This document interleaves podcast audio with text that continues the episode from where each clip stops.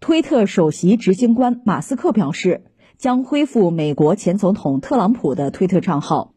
此前有媒体报道，马斯克就是否恢复美国前总统特朗普的推特账号做问卷调查，问网友是否应该解封特朗普的推特账号。最终投票结果显示，约百分之五十一点八的网友投票选择了支持。当地时间十一月十九日，马斯克宣布恢复特朗普的推特账号。对于重返推特，特朗普似乎并未过于热情。他对此称，无论马斯克进行的问卷调查结果如何，他都不打算重返推特。呃，这是马斯克和特朗普的一个互动啊，这个挺有戏剧性哈。我们从时间轴上简单啊复个盘，这就说到特朗普做美国总统做了四年，在最后的岁月，他是想连任，争取连任。呃，他一上台打了一个旗号，就是。让美国再次伟大，对吧？然后当上总统几天呢，他又想说，我还得争取连任。那个口号我想好了，我让美国继续伟大。这当时他的一个想法，而且有这个灵光一现，马上和自己的律师还通个电话，就把这事儿说出来了。他就是很想连任美国总统，但是没成，没有成功呢。他就到现在其实也没有嘴软，没有说自己输了，我认输了啊，祝贺拜登，没有，没这个话。他就说这有舞弊啊，这有问题。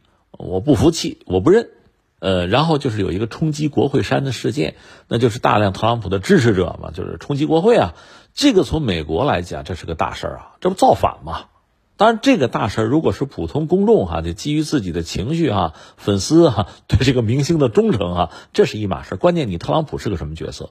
你是不是在煽动，甚至你在策划这个事情？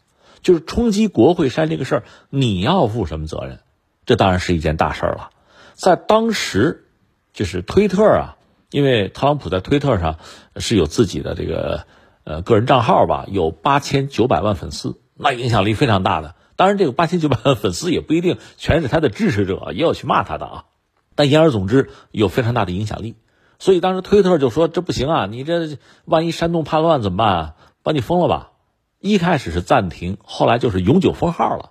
永久封号就是，呃，广而告之，就这这个号不能用了啊。那你说特朗普如果如果换个身份开个新号行不行？不行，啊，封了就是封了，永久封号。这是推特对于特朗普的态度。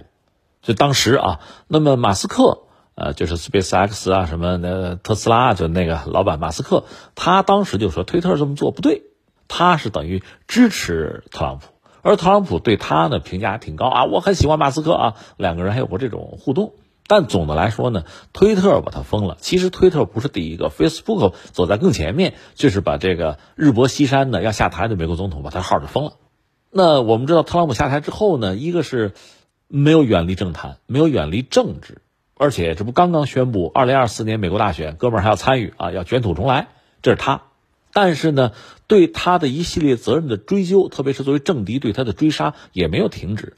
我们讲最基本三宗罪嘛，你看就是通俄，他从当上美国总统就有一个通俄门，有这么一个说法，就一直在跟他纠缠。还有是什么呢？就是他们一家特朗普家族有钱嘛，是吧？就商人嘛，就是有没有偷税漏税啊？就你这个资产财产的有没有问题啊？这个你得配合，他们不配合，这个也在查。还有什么呢？实际上还涉及到现在就是像泄密。就在特朗普海湖庄园，不也超出了一些呃秘密的文件，不应该拿回家，你怎么拿回家了？还有这样一些问题。如果这个事儿要往深里说的话，这是不是有叛国卖国的意思啊？那这个也需要追一下，就一系列的问题吧。那就在特朗普刚刚宣布我要竞选二零二四年美国总统，这宣布三天之后，美国司法部就任命了一个特别检察官，干嘛呢？就是专门调查特朗普在这个国会山这个骚乱之中这责任问题，就在查。因为特朗普有可能啊，我们只能说有可能成为二零二四年美国大选共和党推出的候选人，有可能，但他也有竞争者，在呃共和党内部也有他的竞争者，所以现在民主党因为毕竟还当了总统啊，拜登啊，还有两年的时间，如果能调查出个问题来，把他送到监狱里去，或者让他退出总统大选，那不是个坏事儿，而且得抓紧做，倒计时，反正就两年，就这么一个状况。这是这个乱象啊，而马斯克本人呢，他是一个大亨吧，就是说首富吧，他呢，其实这个政治倾向性也越来越清晰，他显然是站在了共和党这边，就是站在民主党的对立面。甚至还有声音说他是不是也想参与美国大选，也要当总统啊？他目前至少没有明确的表达，不像特朗普那样明说了啊。拜登几乎也已经明说了想连任，而马斯克没有。但他的政治倾向性是很清晰的。我们只是从政治上，不从这个财经上分析啊。从财经上讲，你比如说，呃，把推特盘下来，也许意味着巨大的收益，而且和呃特斯拉和 SpaceX 就这一系列的就产业，如果能够有一个相互之间的连接的话，对马斯克未来事业的发展，可能呢是很重要的一步啊。这从呃经济、从技术上不论啊，就从政治上讲，因为马斯克有倾向性。他是站在民主党对立面的，那么控制推特，那显然意味着在政治上也占据一定的主动权。你有一个就是发声的地方了，所以他就最终是把推特盘下来，四百四十亿美元吧。问题在于，对于特朗普你是什么态度？马斯克很有意思，马斯克说什么呢？说你看推特有很多问题，它不民主，对吧？咱玩个民主的，就是大家投票，就看一看特朗普这个号要不要给他解封。那投票到现在呢，大约是。百分之五十二左右是支持解封，还有百分之四十八是反对。那少数服从多数的话，可以解封啊，解封吧。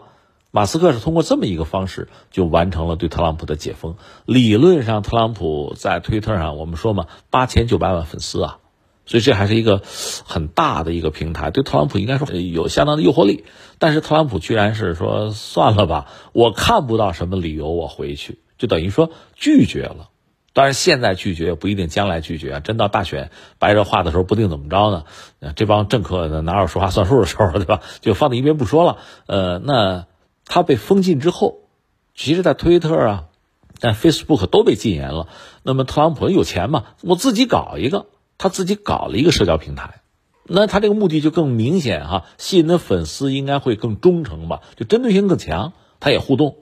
呃，我查过他自己搞的这个平台呢，他的粉丝是四百五十七万，远远少过推特那八千九百万哈。但是不管怎么说，这个应该说更纯洁呀，都是我的人呐，就死忠粉嘛，大概是这样一个意思。所以特朗普显然现在还很看重自己打造的这个平台。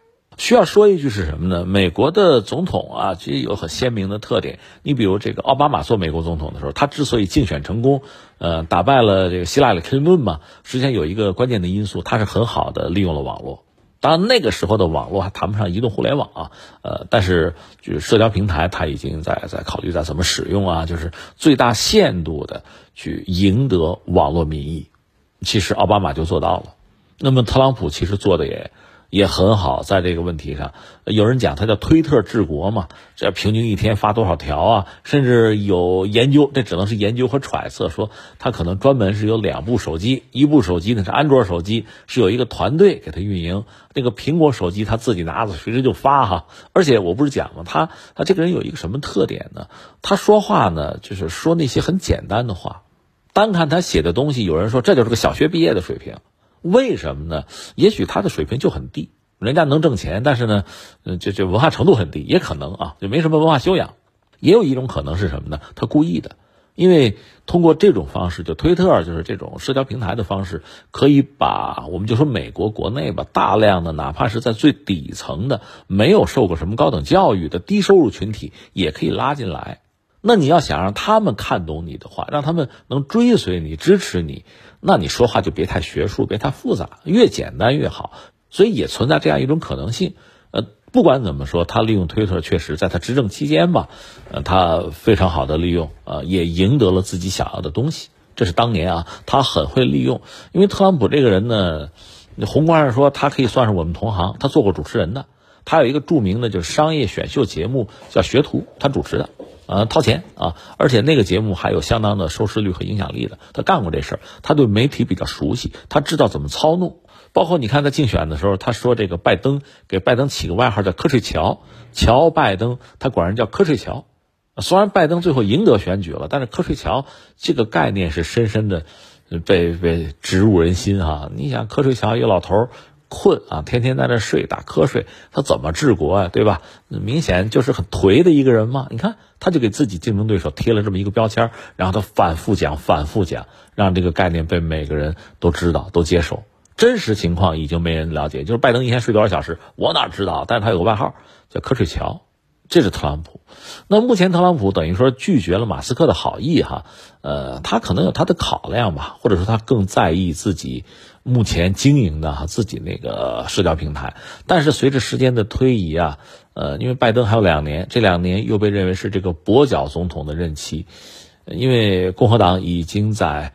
众议院嗯占据了多数，会对他有很多的这个约束和牵制哈，呃，所以将来党争会更激烈。那么到了二零二四年美国大选之前，这个斗争会白热化。那这个时候，我理解哈，实话实说，单靠特朗普自己的那个平台，那是远远不够的。其他平台，他想必也会。通过各种方式啊，去进驻，去施加自己的影响力，不只是这个呀，不只是推特，还包括 Facebook。Facebook 现在改名了，叫元宇宙了啊，就是叫 Meta 啊。